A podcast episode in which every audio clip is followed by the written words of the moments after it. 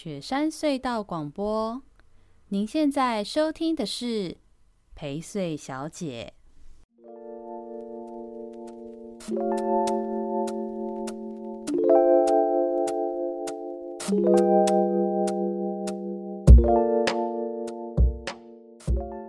大家好，我是薛成义，欢迎收听我们这周的宜州大事。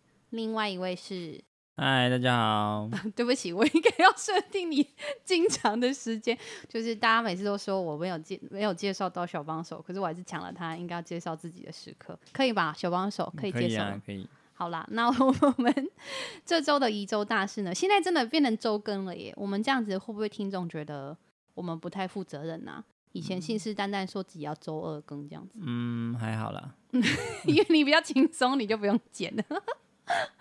好啦，没关系，我们就是尽量。我现在也还在想办法，怎么样找就是来人来上节目，以及就是新的可能单元的事情。嗯、那比起新单元呢，我们这周开始有一个新的行动，想讲行动，新的版本的录音以外的事情，就是我现在在录音的同时，旁边架了一台 GoPro。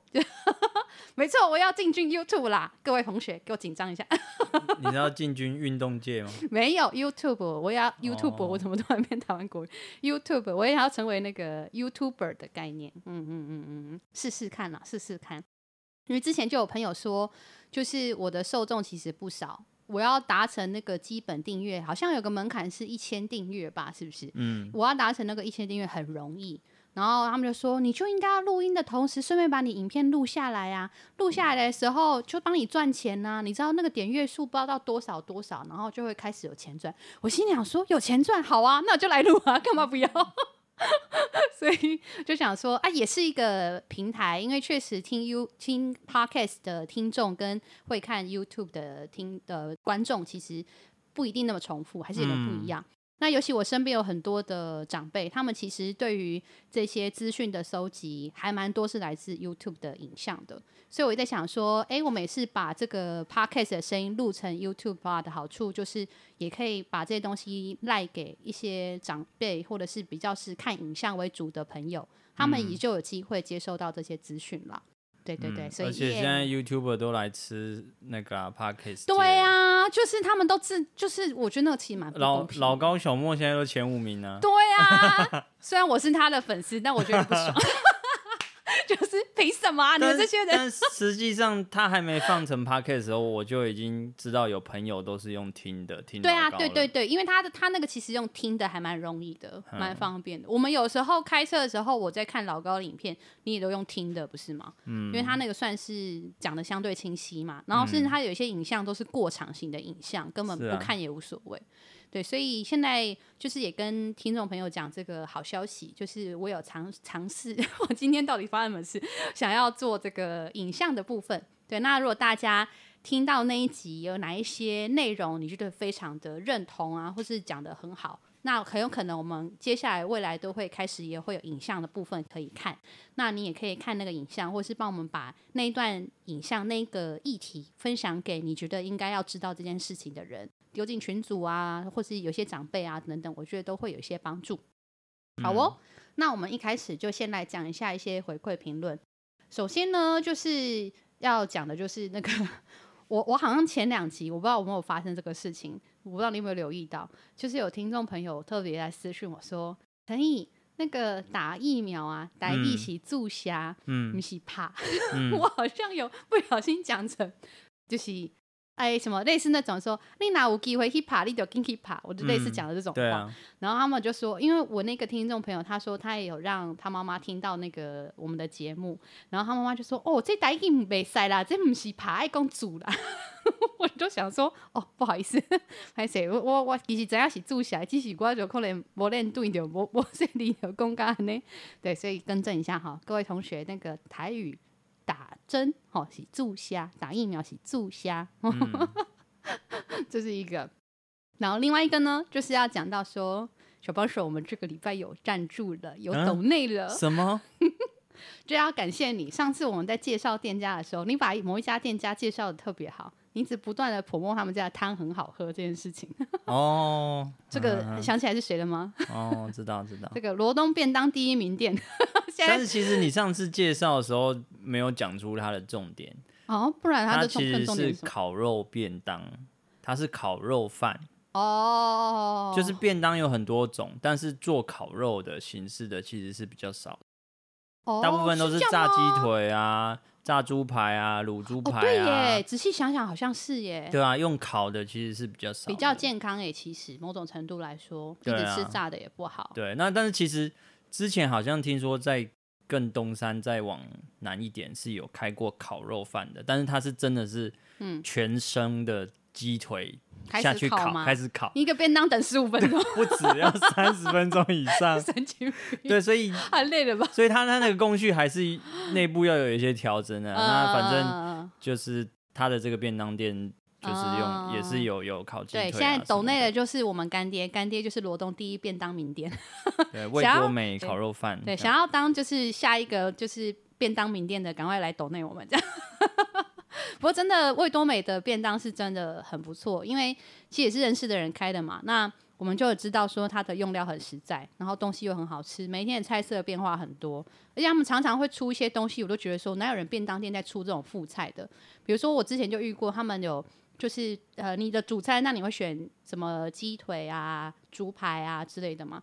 他们曾经有副餐，就是除了什么高丽菜小菜之外，他居然有副餐是炒鸡翅。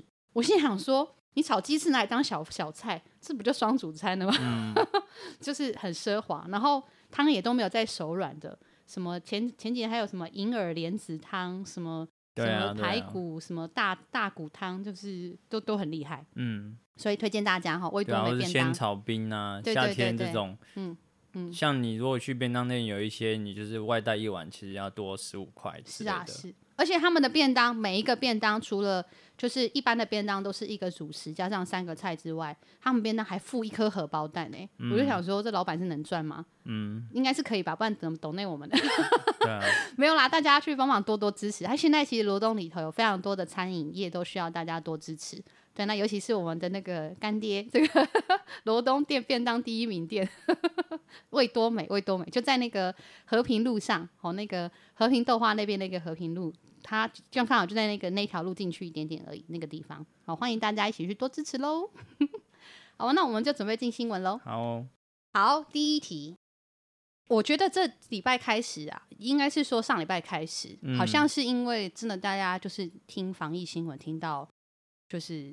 有点受不了了，所以 我觉得连新闻本身都开始出现比较不是那么多，都一直在讲什么疫苗啊，然后几例啊什么的，没那么无聊。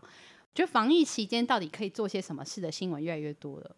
那现在呢，就这个有个宜兰的新闻是六月二十四号的，防疫期间吃什么？宜兰县一百三十家超优店家一次看。这个新闻呢是。呃，我们宜兰县政府青年事务科有制作了一个网页，叫做“今天我要吃这个”。好，然后它整合了就是大概县境内一百多家的优质店家做外带资讯，给大家指导。嗯、那你就可以上网看到这些店家，然后去订购他们的店的东西来外带。那因为现在其实有很多的这个店家，尤其是餐饮业，很多都是青年朋友创业的。那这些创业的青年朋友其实很辛苦，因为可能才刚创业就遇到三级警戒，所以他们的营运都受到很大的影响。那就需要借由可能一些资讯整合的部分，让他们有更多的曝光。那也希望大家可以多多去外带他们，来知道这些这个这些好的店家，然后用新台币支持他们这样子。嗯，对，就是青年青年科他这么做是因为说哦，店家各自经营脸书啊、赖啊，那对消费者来说不一定很容易查询。资讯也比较片段，所以呃，他们把它整理在这个网页，就是叫做什么？今天我要吃这个的这个网页呢，就是让大家可以看会比较容易这样子。那我我其实实际我就看了一下那个网页，嗯，一百多家嘛，哈，嗯，我自己看的时候，我觉得那个网页有一点点可惜，因为它现在的制作状态是，就你一点进去之后就啪，就是一整页就开始一条一条一条，就是嗯，各式各样的店，嗯，然后像你看我住在罗东。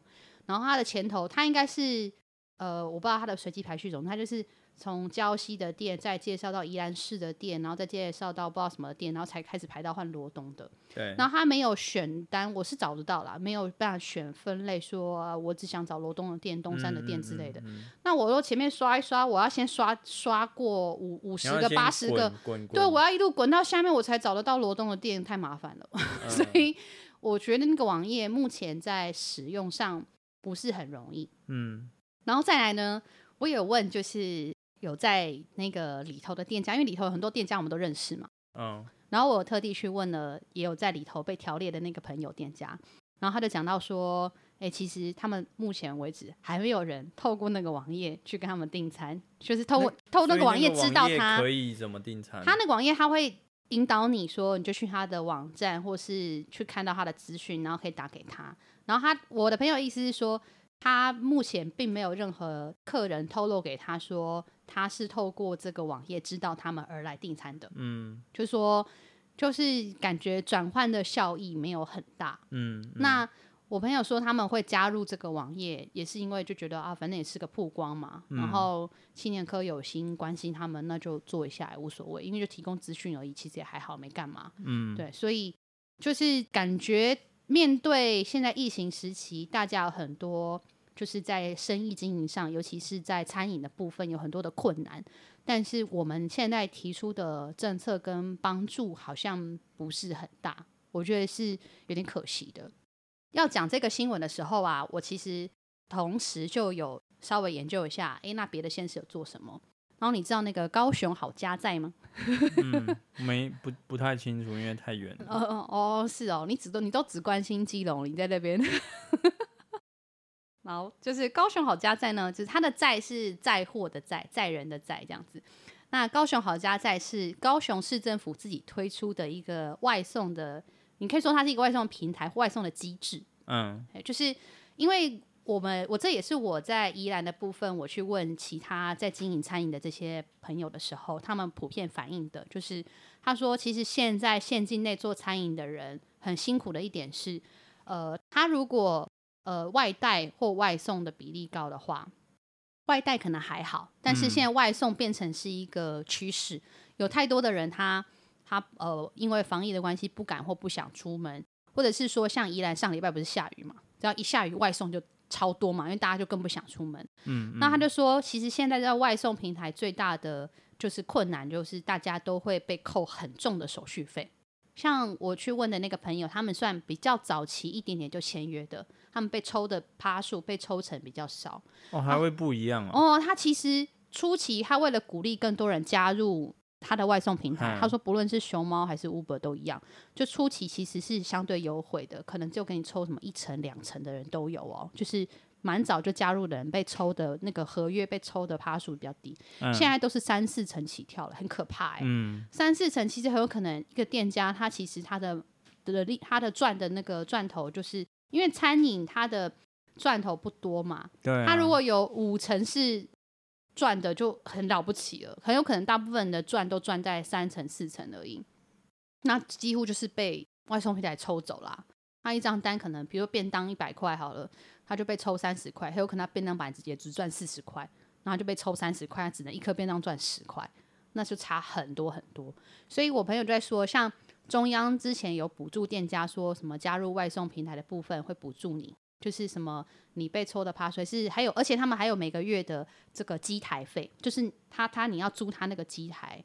可能就之类，嗯嗯嗯，那机台费一个月也要什么三千块、四千块？哎、欸，那个其实做那对很贵，因为你就是做做便当餐饮的人来说，对啊，超赚的。所以他们就说，之前中央曾经有一段补助的方式是，呃，鼓励你转型做外带外送。那你做外带外送，尤其是做外送，加入那个传统的这些现在的各大外送平台，会有这些抽成或是集台的费用，会补助你处理这个。但我朋友就说，嗯、可是根本来讲。就是其实这个这些外送都是在慢性杀害这些店家，所以根本来讲，其实不应该促使这些店家去过度依赖那些外送平台。嗯，所以我就觉得说，高雄好家在就是现在高雄市政府推出的这个政策，我觉得还蛮不错的。等于他自己主动发现到说，呃，有这个外送的趋势，但是大部分的外送其实都不利于这些小本生意的店家生存。那他就是想要想由政府来吸收或解决这个抽成问题，嗯，所以他自己成立这个平台。那加入了店家，因为我政府我开的这个平台嘛，所以我当然不会跟你店家抽费用。对，好处是这样子，嗯。而且呢，他这个高雄好家在，我觉得很不错的一点，就是因为疫情期间不只是餐饮业受到很大的影响，另外有一个受到很大影响，就是上一次我们在讲打疫苗的时候。呃，小帮手，你有提到的，就是那个计程车司机。嗯、那有很多的计程车司机，他们现在几乎没有办法载客，也没有客人载。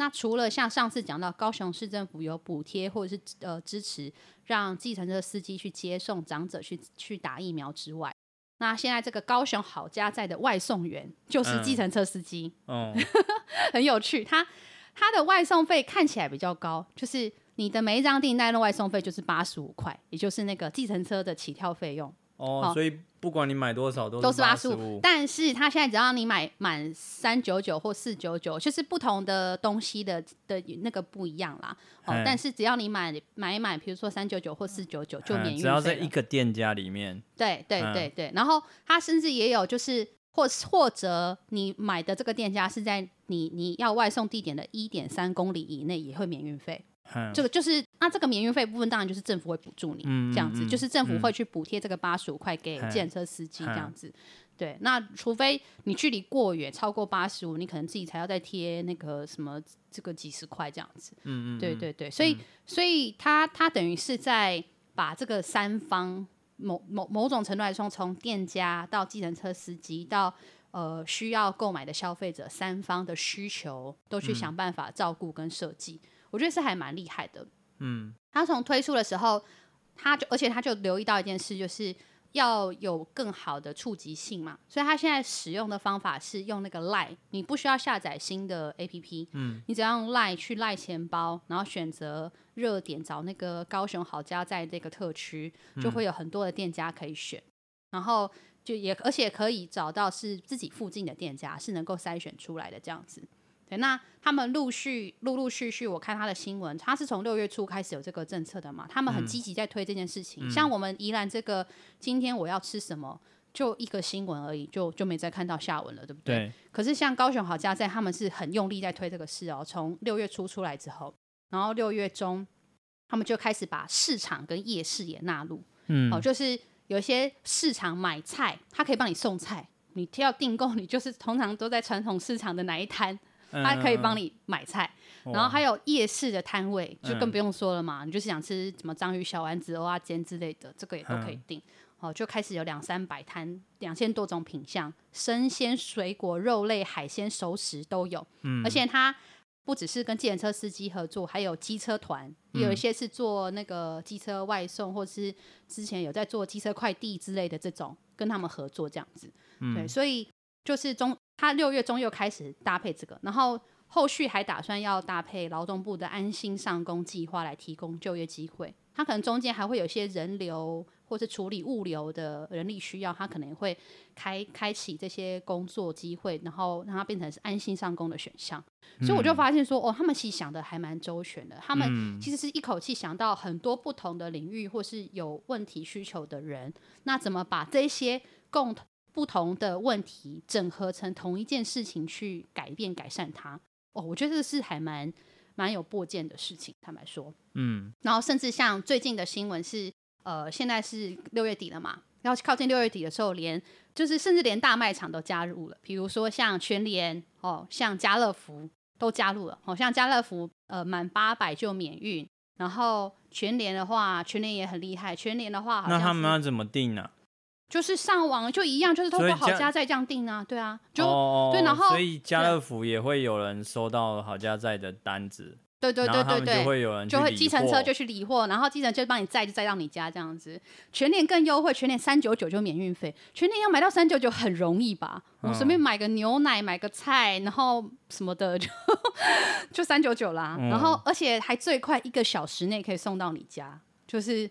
就是三公里以内，然后你满三九九就免运费，然后一个小时内送到你家，嗯、这真的超优秀的。如果真的是，嗯、就是慢慢的可以每笔订单都做到这样子的话，所以还蛮厉害的。我很想要听看看有谁有用过，跟我们说一下。我目前有我有先去问我的高雄朋友，对，他们说他们目前都还比较没有用那个。他说现在这个高雄好家在他们的角度，他们觉得有几个缺点。第一个是可能因为初期，现在都还算很初期，好，所以呃上架的店家数还不够多，就是对他们也选择还是不够多啦。因为毕竟高雄的人口基数跟城市的幅员还是比较大嘛。那即使上面有上千家，摊体下来可能每一个区也才可能几十家或百家而已。嗯，那跟相较之下，跟传统的就是熊猫或 Uber 来比，就差太多了。因为我可能现在上熊猫，我罗东镇就有上百家可以选了。嗯，但他们高雄更是，所以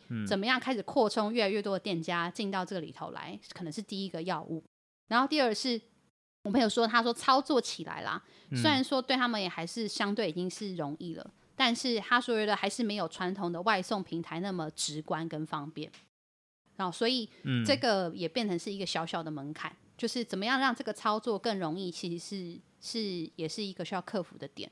因为确实，像比如说我来说就好了，我几乎是没有在用赖钱包的，我根本不会去看那个，所以我不知道那个会发生什么事。我今天有最近这两天有试用一下，就是想找那个高雄好家再来看这样子，嗯嗯、然后我有稍微用了一下，但是因为我我没有真的要订嘛，所以我都没有走到最后一步。但是呢，我就是。感觉上，如果你真的要跟传统的那个外送平台相比，确实还是输一点。哦，所以怎么样在这种操作体验上可以更优化，可能也是另外一个。嗯，对。然后再来一点就是那个运费计算，因为确实就是呃，我觉得平均外送的订单还是以大概两百到四百之间为大宗。就是如果它真的是三九九、四九九免运的话，可能那个门槛还是偏高一点点。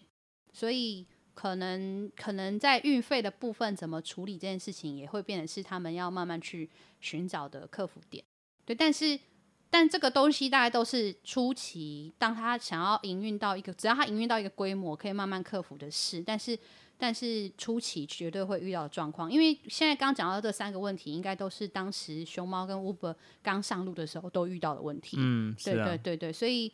我是觉得还蛮期待说高雄好家在会继续怎么发展下去，然后影响就是大家对外送平台的选择跟使用。那我自己会觉得说，我之前就一直在讲说，哎，我我我们那时候在罗东的时候，我就一直觉得罗东镇感觉也很适合做这件事啊。罗东镇真的就是都是一两公里内的事情，然后店家又特别多，所以由政府端自己亲自去做，就是外送平台这件事情的可行性。我就一直觉得，从政公所还是县政府，应该也有个想象可以尝试这件事情。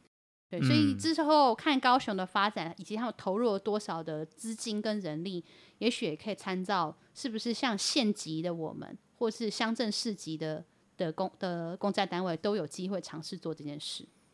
那我觉得这是可以之后可以看看的事情。嗯，但我觉得这个就是需要一个独立的单位出来，因为他其实就是去创业了嘛。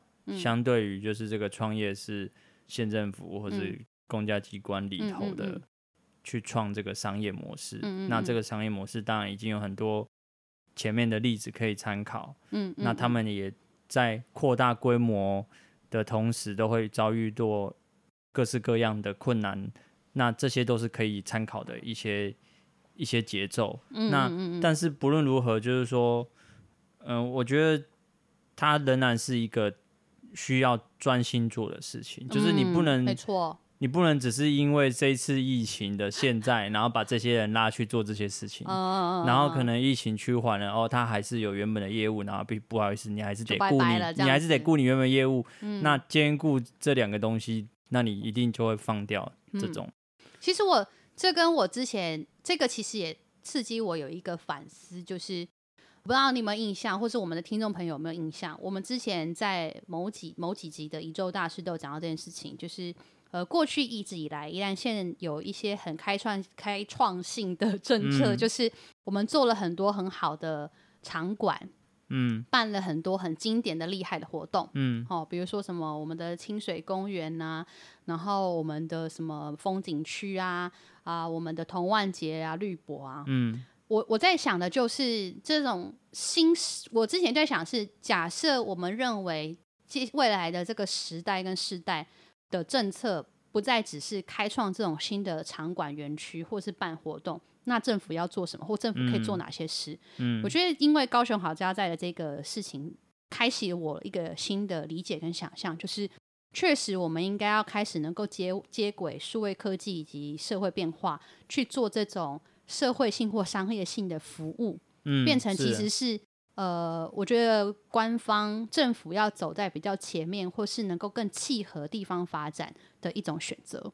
嗯嗯嗯嗯，所以我我觉得可以用另外一个方式去解释，或是去行去去注记它，就是说，像我们以前都在谈罗东这十年来，嗯。嗯可以这么宽阔的可以使用这些零用钱，是因为有公共造产。哦，对。但是，嗯嗯，过往的公共造产的模式都是用资本去做出，呃，可能又是不动产的投资或者什么什么什么。但是未来新的公共造产，它可能就是能不能是做一个商业模式？嗯嗯，那嗯嗯，那又讲回到就是像 Uber 啊，或者是 Foodpanda 这种。之前不是就形容说它是有点像是共享经济，对，但是实际上是他自己享受，对，但是实际上这些都是行销的 噱头而已。啊、那所以真正的共享经济只有可能发生在有人愿意做庄，然后这个做庄是不会这么计较利润的，他赚多少钱，他不需要交代对他的利润收益给股东的。那这只有谁会做？就是政府可以做这件事情。是是。所以如果政府可以从这个角度投入。去创业，然后变成未来的一种公共造产的模式的话，嗯、其实我觉得这是蛮有趣的一个嗯嗯嗯一个方向。嗯，对。我补充一个，就是我有找到一则新闻，是访问到那个史哲，尝试他们的副市长，嗯，然后他就讲到说推动这个事情的经验。他说，对高雄市政府来说，他除了要松绑一些法令，他还要很鸡婆的进行三方的媒合嫁接的工程。那对他们而言，短期当然是救急。哦，就像我们你刚刚讲到的，可能是短期之内把那种受害最深的餐饮跟计程车结合起来渡过难关，但其实他们也是有点野心的。他说，长期来看，他们也是希望可以加速整体的服务业数位升级，还有一些电子商务的事。嗯，那疫情其实彻底改变了生活，可是其实只有官方才会想到是用互助的方式，就像刚刚讲到真正的共享的概念，而去经营这件事情。好，所以像他们对他们而言说，这个这个以这个互助精神之下去看的，他就会去补助车资，呃，处理你的上架费，然后短期的月租费，服务没有外送的抽成等等的，然后好吃的东西也真的可以如实的被展现，因为确实有些店家他上到外送平台的之后，它的价格或者是它的品质其实是会有落差的，我知道默默默的好像有一些差别，对，所以。所以真的是官方才有机会在这种数位化的电商时代开始有，真的是以让多方都受惠受益，而非纯粹是资本思考的方式去操作。嗯嗯，这真的蛮值得期待的。那我觉得，嗯，宜兰县政府如果我们没有那样的资本或是能量做到这种程度，可是以这种角度去做的服务跟社会提升改革，我我认为其实还是有一些其他的面向可以考虑的事，或是准备的工作。以宜兰县的的能量来说。对啊，这是蛮期待的事情。是啊，就是如果一些商业投资，你看，如果以草创的团队来说，他的一年的营运好了，给他到两百万的人事费好了，嗯、那再谈到一些你需要采买一些设备空间，因为你做的是数位网络的一些业务嘛，嗯嗯、那这些这些东西，哩哩扣扣，那它有没有可能变成是一个一千万以内的一种一种投资案？哦，那其实它是可以可以被计算，就变成是可以去开标啊，或者是它就是可以进到公部门的那种行政流程里面去去去处理。无论如何，就是高雄开始做了。那后来看到新闻，好像连台北都想跟进，就是至少要让计程车加入物流行列这件事情，是台北市想跟进的。那我觉得这应该是趋势。然后甚至于当其他县市开始有念头想做的时候。你就可以参照高雄市政府的经验，因为他们这么用力在做这件事情，尤其就像他说，他会想要做是一个长期性的电商性的这种考量跟跟行动跟政策化，嗯、那一定有很多可以参照的事情，就知道在制度上的限制与与机会，然后要做哪些预备，就是比较不容易再走冤枉路了，所以。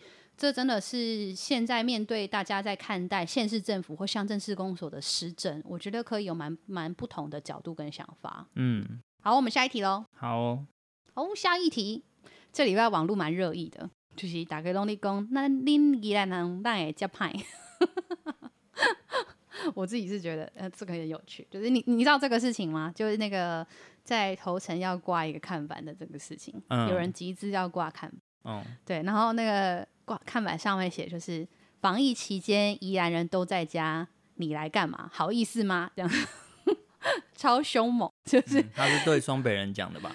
呃嗯，就是就是，如果你不是宜兰人，你是来旅游的人啦，不一定双北啊，啊，啊，啊，就是一天来回，因为你就不能住这里啊。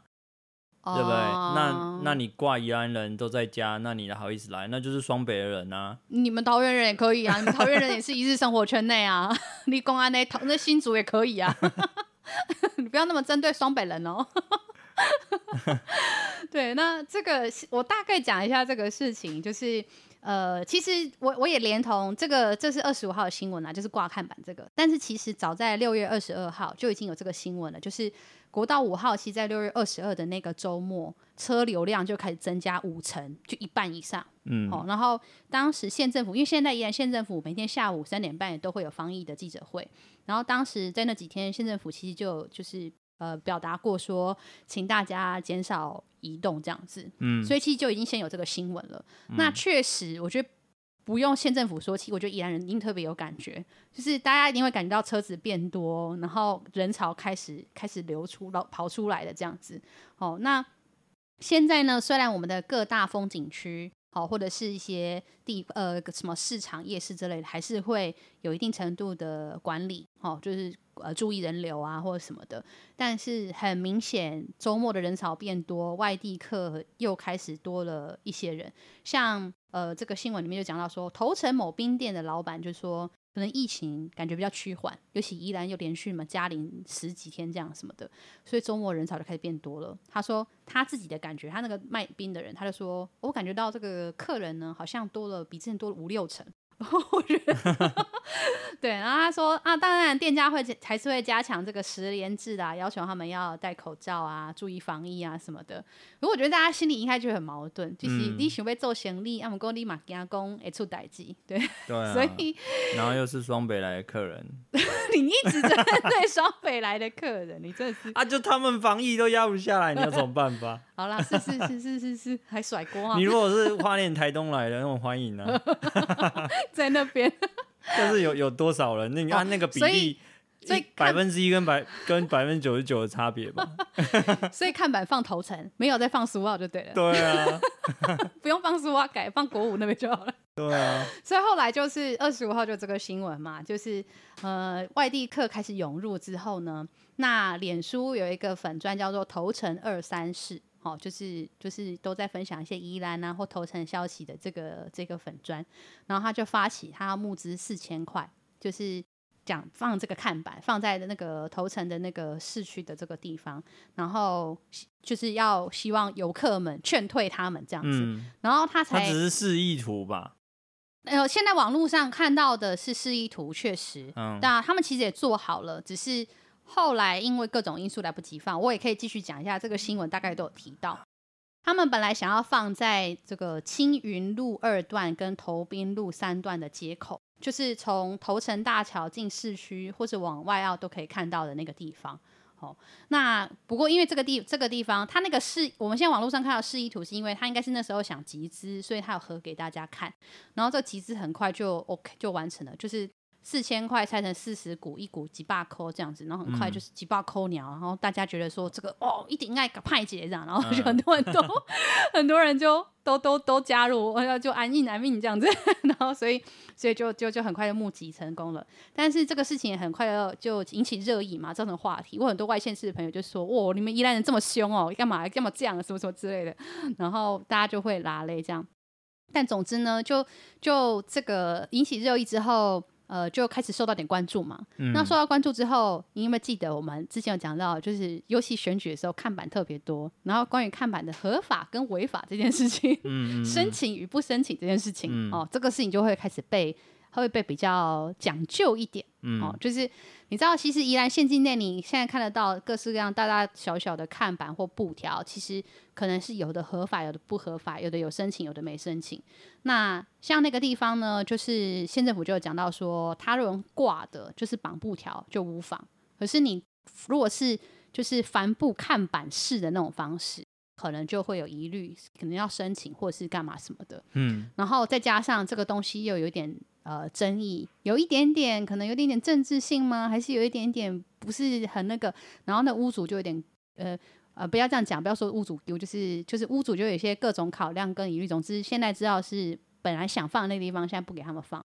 嗯、那现在这个版主就说他会想办法退钱给大家，但他还是会帆布已经做好了嘛？他说他自己吸收，然后他说他们可能会用那个帆布去做一些快闪活动。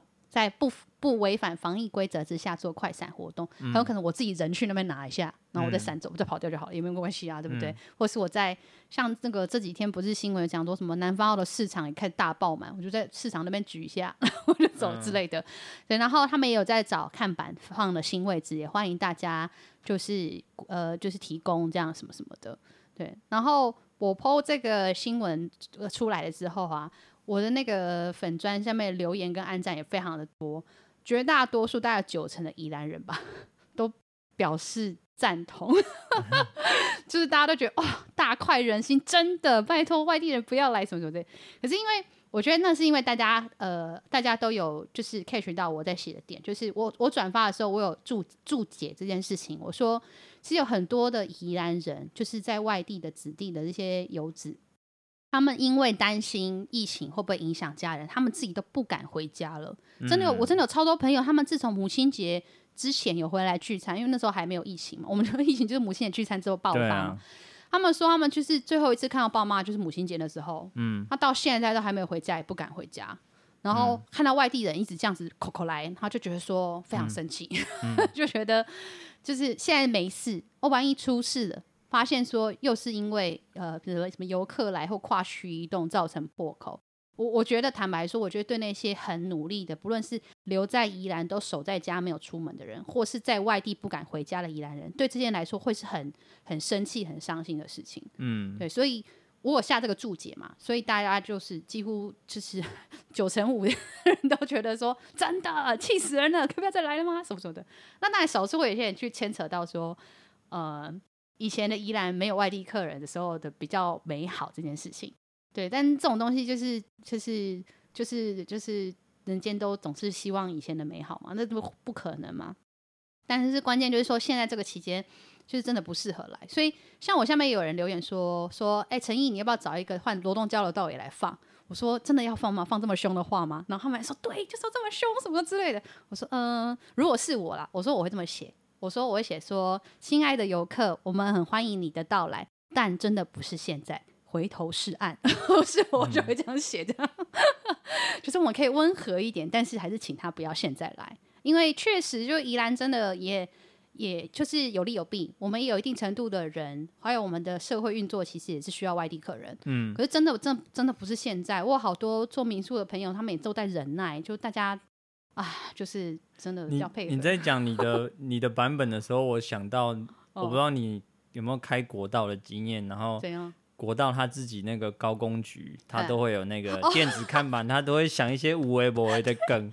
哎，其实我觉得那个有一些梗都超地狱的，对啊，官方全部都是地狱梗啊，就是说你你赶着来，那你七天后回家，对，他都这样写啊，超凶，超凶，然后他还会对联，就是是。四字对四字嘛，因为它它版面它版面有限，对对对，对，然后它又要押韵，然后让你有印象。那个都超凶嘞！现在赶回家，七天后才会回家之类的。对啊，之类似这种东西。如果你下次可以注意，而且它因为它是电子电子看板，所以它一直换。嗯嗯嗯，我也觉得那个就是下那个标的那个是很厉害。我们欢迎大家，就是听众朋友或观众朋友，就是来留言告诉我们，你看到什么很凶的国道。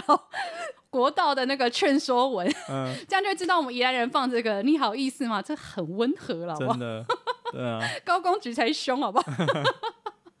对啊，所以但这个就有效啊，确实是提醒大家，因为这几个周末就是天气一好，疫情趋缓，像这两天的确诊人数都下降到就是几十人，就是没有、嗯、没有上百。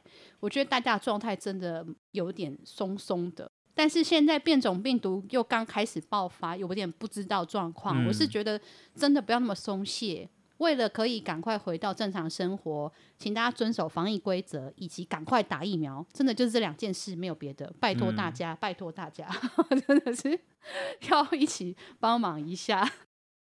好哦，下一题，下一题呢是六月二十三号的新闻。哦，这个新闻我在我的本专上面，我也有提前就是先写了这件事。嗯，对，就是那个代表会跟公所的事情，就是我有特别留意到这个新闻，因为。最近因为疫情的关系，几乎没有上这种很地方性的，都是乡镇市公所。然后一上居然是这个代表会的，我觉得很久没有上这种修眉的画面了吗？你怀念了吗？你想念的吗？那我我就是想说，哎，留意了一下这件事情。那我看了以后，我就觉得，哎，这个事情好像有点不太对劲。尤其是后来，就是赖群组里面有一点骚动，跟有一些人做了一些动作，哦、我就知道说，嗯，这个事情。不简单，不是这么样子的。我先讲一下新闻好了，就是新闻呢，简单来说就是新闻标题这样，就罗东镇代会疫情停会，好，上级的补助款的这个垫付案呢，要如何解套这件事情是这个代表会跟公所目前是有蛮大的冲突跟呃争议的事情。嗯，那简单来说就是现在因为疫情的关系，不要说代表会，其实连议会都没有开议嘛。那现在呢，一直因为没有开会关系，所以有很多的议案没有办法审查。那其中这一次，其实罗东镇公所要送进罗东镇民代表会里头，就有五件就是上级补助的这个垫付款的这个垫付案，合计大概有将近千万元的这个补助款。嗯，好，如果没有办法如期审议，垫付款垫付案是这样，就他他可能垫付款垫付案的概念是，呃，预算就是这个，就每一次听众应该都会听我说，但是就是让大家 再一次的长好知识。垫付案呢会发生，主要是因为，呃，一个公家机关他今年要用多少钱，怎么用钱，这个都是预算，都是去年就是审查好、准备好的，嗯，所以他必须照着预预算走。那有一些垫付款是这样，就是说它可能没有编在预算内，但是补助下来了，哦，也就是说，哦，我本来要靠我自己花钱，就没想到中央补助了我，那。我想要花中央的这个钱来去做这件事，但是他前期还没下来，然后我也还没编进预算，所以我就会先用垫付款、垫付案的方式送进议会审查，然后审查通过的话，我却可以赶快花这个钱，用这个钱嘛，拿到这个钱。那我之后透过预算的追加减之类的，我再去把它转正，转回是我们的预算内。嗯，有点是呃，当预算遇到这样的状况的时候的一个弹性机制啦。那呃，垫付案常常有一个特性，就是它有时间性。因为中央补助的钱，他其实就是会看说，哦，你你你，我我就是补助你今年度做什么事情，那你可能在呃几年几月几号之前没有执行，或是没有怎怎样怎样的话，那我就会收回这样子。所以对呃公家机关来说，大部分的垫付案都可能会过关，甚至于都有时效性，是这样的原因哦，因为他就是好不容易拿到的一个中央补助的钱。那现在呢，有一个争议的状况，就是说因为。呃，正代会变成是没有办法开会，没有办法审议的关系，所以罗东证明代呃罗东证公所希望代表会可以用签署同意书的方式来通过这个东西。好、嗯哦，那现在就是十三个证明代表中有八个人签署同意了，那剩下还有一些人还没有同意这样子。但是呢，就是对，但是不是已经过半了吗？对，但是用过半数的概念。现在就要讲一个事情，就是第一个，我我其实有认真去翻找地方制度法。好像没有这样的方式去做同意的耶，因为他他也不算是表决啊。今天你要说正式的在开会的当下做表决，才有含过不过半数。嗯，第一个是是不是可以用这种签署同意书的方式来通过审查？这个是我觉得有点问号的，因为好像是没有。我觉得就是我不知道，我觉得在法律法治制度上面，是不是真的能这么做？我有点存疑啦。嗯，哦，这这个可能要再请，就是对于就是地方制度相关的法规更熟悉的人去做解释。那这是第一个，就是能不能用签署同意书的方式通过，这是有疑虑的。第二个呢，就是。他也不是刚刚就就像我刚刚讲的，他也不是开会的当下做表决的动作的类似的这种事情，所以他也不能用什么过半决去谈，他应该他要合议式的全数同意才行。哦，就是如果有人反对的话，或什么就不行这样子。那代表会主席呢的意思是说，他觉得这些案子虽然很很重要，但同时也应该要透过审议的方式去做讨论，再去做最后的决议，否则有一些意见都没有办法综合谈论跟表达嘛。嗯，对。那怎么开这个会，或者是要怎么去审议，其实应该要想想办法。不要觉得说好像只是在找你麻烦，而是我们应该就是还是要回归到正轨跟正规的做法。那我查一下，我发现其实宜兰县好像已经有其他的乡镇市有开过几次会了，就是大家在防疫的这个期间，防疫的方式之下，其实有一些开会的方法。那你也可以就是进。会场的人不要那么多，我也可以备询的人来来就好，其他人不一定要在啊，或是什么的，或是真的，比如说你要处理部分线上吗，还是什么的？应该很多方法，然后或只开几天的会或什么。然后像中央现在其实每一天因为防疫的关系有记者会，各式各样的会，那人也都很多啊。那为什么能开？开的时候要注意什么？其实应该都会有一些方式可以处理。嗯，对。那我认识的主席李新主席，李希新主席，他是一个非常就是很豪爽，但他其实是蛮仔细的人，所以。我觉得代表会会提出这样子的质疑跟意见，应该是有他们的道理。那我觉得尝试看看怎么样把这个会可以开，应该就比较好。然后我要讲的就是，后来我在群组内看到什么事情呢？就是这个新闻呢，除了呃，这这则新闻是自由时报写的，好，那三大报只有自由时报写。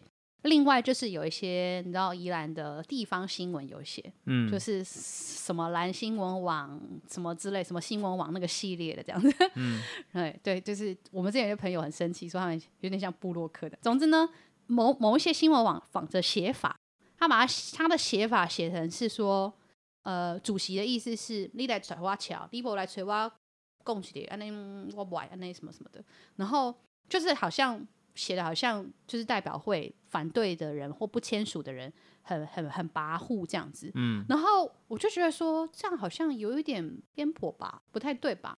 然后但是通常我不太会去太太在意就是那些新闻网的新闻嘛，对不对？嗯，可是我就发现有某一些人很用力的在转传这些新闻。就是，尤其是新闻网的，而不而不是就是自由时报这个相对比较两方的视角都有的这个新闻这样。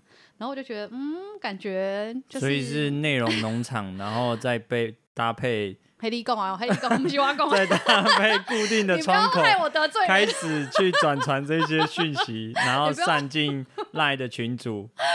对，就是其实我觉得。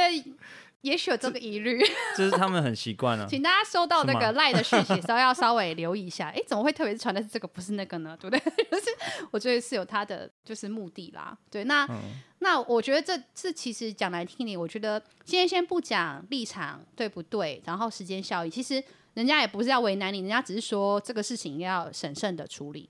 然后结果现在搞这种动作，我觉得有点。有点，我觉得有点就是逼人家就范，就是啊，你看都是都是他，就是不配合，不然我也很想这样子。就我觉得就是有必要这样嘛？我觉得这样子这样能代就是不要有代表会就好了，以后都帮你签同意就好啦，你这样子对不对？嗯。所以，而且又像我刚刚说的，就是是不是能够用透过签同意书的这种方式，其实是有疑虑的嘛？嗯。对啊，所以我我是觉得应该要就是这个事情没有那么严重，也不要去做这种动作，应该是。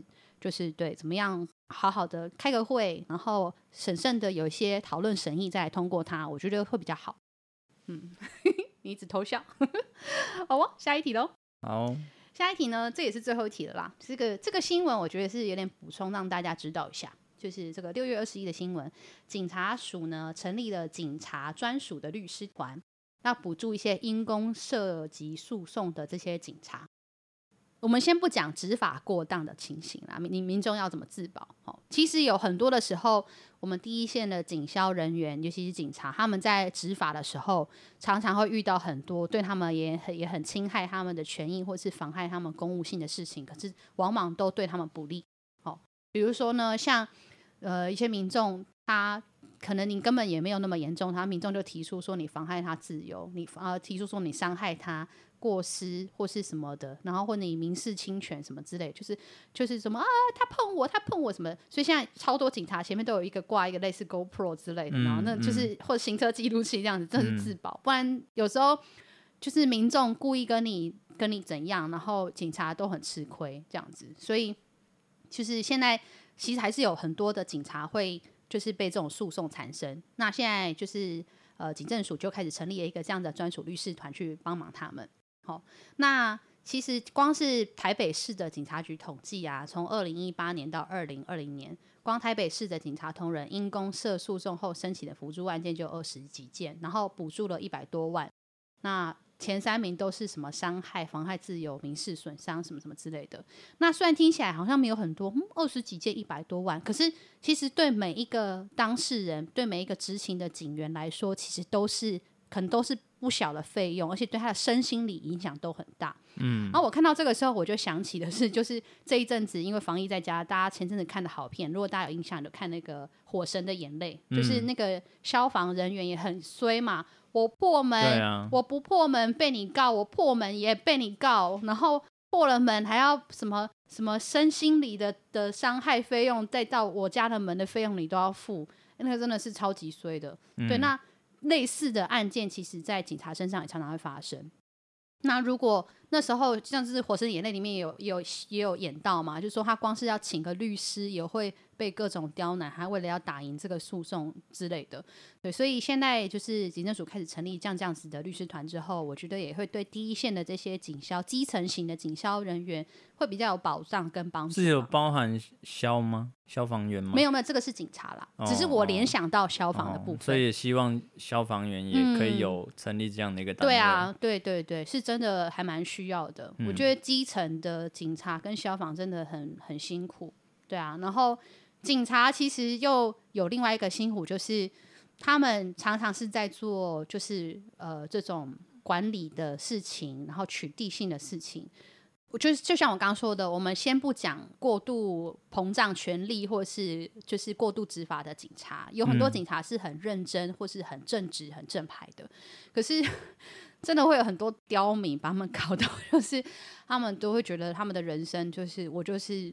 长官安大后，然后人民无为共，我就我就过一些，我以后领薪水领退休金就好。真的，真的就是这个社会有时候有些人的那种，就是对警察的基层警察的刁难，确实会让很多基层的员警很很很挫折、很受伤。嗯，对，所以我我觉得对他们有一定程度的帮助跟保障，我觉得也是必要的。对，就是对警察跟消防都是，如果能够有越来越多的这种制度跟补助，是帮助他们在这些第一线执勤的时候的权益，我觉得都是好事情。嗯，好哦。那我们今天新闻差不多到这边，最后呢，我就来补充一下关于疫情跟疫苗的一些新闻，让大家大概知道一下了。嗯、哦，就是上一集我们讲到那个灵长跟殡葬业要列入就是施打的这个部分，已经设为已经列入第二类了，所以现在就是六月底也会开放施打。你说宜兰县吗？对，宜兰县的部分，嗯，中啊中央把它列入第二类了，中央有把这个，哦哦、所以是全台湾的灵长跟殡葬业对。所以现在列入第二类之后，那宜兰县就是在这个月底会开始开放施打。然后另外就是果菜批发市场、肉品市场、鱼市场的工作人员，现在宜兰县也有开始做快筛，因为你知道就是那个北农嘛，嗯、北农现在到现在都还抓不完，真是可怕。嗯、我我认识一个肉品市场的叔叔啊，我就问他说啊，最近怎么样？嗯、然后他就说，嗯、他就说其实他们在里面。仍然是非常传统的方式在作业，所以意思是就是，其实防疫的这些观念或做法，不是说手段，不是观念，观念大家都知道外面政策是怎么做，可是实际进到他的场域工作，其实是有很多细节得讨论怎么调整，才有可能真的配合这样做，或者他们就像史叔讲的，就是他们还是。就是照以前那样，对啊，对啊，才有可能把事情做完。对啊，对啊，对啊，嗯、所以现在就是至少先帮他们快筛嘛，快筛完之后，可能也必须就是更多的工作去、嗯、去检视怎么样去调整他们现在的工作方法，嗯、不然就是永远都没有办法，你就要保证不要病毒进来，病毒一进来，嗯、他们的现在的工作方式一定很快就会扩散，或是影响很大。嗯对，所以这个都是可能要检视的事情。嗯。然后再来呢，就是那个 很红的这个疫苗残疾的事情哈，各位同学、各位好朋友，来那个宜兰的名额都已经满啦，哈，不要再去登记啦。那天其实抢的很可怕，就是一公布说什么四点开始给大家登记，嘣，就瞬间电话都被打爆，然后还有人直接冲去杀去卫生所，说我现场来登记这样，嗯，然后可可惜的就是他他只收就是打电话的，其实现场来的就是还是得候补这样。哦，对，所以就蛮争议，但就是以剂量也不多，所以就反正登记完了，所以大家就是还是就是等轮到你就赶快去打。对，那我也觉得机制上应该也会慢慢演变成轮到你你不去打，那我就赶快轮给下一个想打的人。对，所以其实大家真的意识到打疫苗这件事情，不是说你会有金刚不坏之身，但重点是覆覆盖率越高，我们回到正常生活的机会就越高。所以大家真的轮到你打疫苗，就赶快去打吧，这样子。那现在呢，也有两个事情提醒大家，因为大家防疫在家，现在最近最热议的两个东西，一个是那个快筛试剂，好，然后另外一个就是酒精。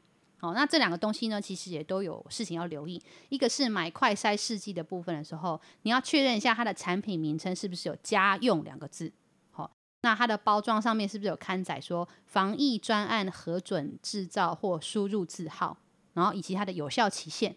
好，那这个是大家在买的时候一定要留意的哦，不然免得就是担心会有一些滥竽充数或者是。就是品质没有被管控或干嘛的，所以这个是提醒大家知道的事情。家用，然后还没有刊刊就没有有没有刊登这个防疫专案的制造跟核准字号，以及有没有在有效期限内。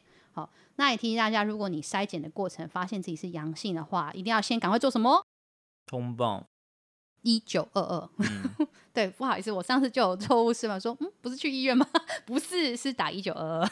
对，对，就是不要自己跑去。首先要做的事情就是不要动，哎、欸，然后如果你在家，呃，很好，就不要动了。对，然后叫你家的人不要靠近你。对，先打给一九二二通报，哦，然后再就会有一些其他的程序这样。然后你用过的快筛剂，如果你是阴性的，那个快筛剂就可以一般处理，一般垃圾。那如果你是阳性的，哦，请你把它包装好。带去医院处理，然后不要 就是对，因为那就代表是有沾到病毒的东西嘛。哦，也是哎。对对，这个这个这个这个是很重要的观念，要提醒大家。不然筛剂，大家想说哦，我也来买个两只回家玩。哎、嗯，你如果玩一玩，不相信你是阳性的，哦，容体我怎么是阳性？然后就乱搞一通。对啊，所以就是筛剂的部分啊，就是也也一个小知识让大家知道一下。那另外呢，接下来我刚刚讲，一个是筛剂，一个是酒精嘛。嗯，另外呢，就是酒精的部分，酒精现在的种类也很多，民众是很容易混淆的。那现在有分成，就是防疫酒精跟药用酒精这两个不同，这两个是不太一样，不是说酒精就都是酒精这样子。那防疫酒精呢，在手部的清洁、居家的消毒都 OK，但是它是没有灭菌的，所以如果你要用在伤口的部分的话，其实应该还是要去用药用酒精。哦。那药用酒精是属于药事法的管辖的药物。好，没有呃药商登记的不能够贩售，所以其实要买到药用酒精也应该都是特定，比如像药局或是什么之类的单位比较买得到。嗯，好，所以大家稍微留意一下，你买的酒精是哪一个类型的，是做防疫用的还是做药用的？嗯，你不要就是呃不呃在家里不小心有伤口，然后 就拿了防疫用的去处理伤口，那个其实也蛮危险的。对，就是然后，然后大家也要留意，就是标示不明或是来路不明的酒精也不要乱买，因为防疫的关系，呃，大家都都想买酒精，那现在不至于都买不到，但是是真的有很多选择选项，嗯，那大家一定要留意，包含像之前口罩也提醒过大家，就是这些防疫的物资是不是正规的来源、合用的、符合标准，这个都是基本大家要留意的事情。嗯嗯，那最近都。都有新闻开始在报道酒精什么浓度不足什么的，对，然后好像目前还没有一些什么财阀的单位跟标准什么的，这些法法规应该都会要赶紧跟进啦。嗯，对，那在这之前，就是大家还是要自己有一个方法跟防线去保护自己，也保护别人，对，然后也遏制这种不当的事情跟行为发生。嗯嗯，好哦，那我们。这个这周一周大事就到这边喽，小帮手有要补充什么吗？嗯，没有。好哦，好哦，那我们就感谢大家，拜拜，拜拜。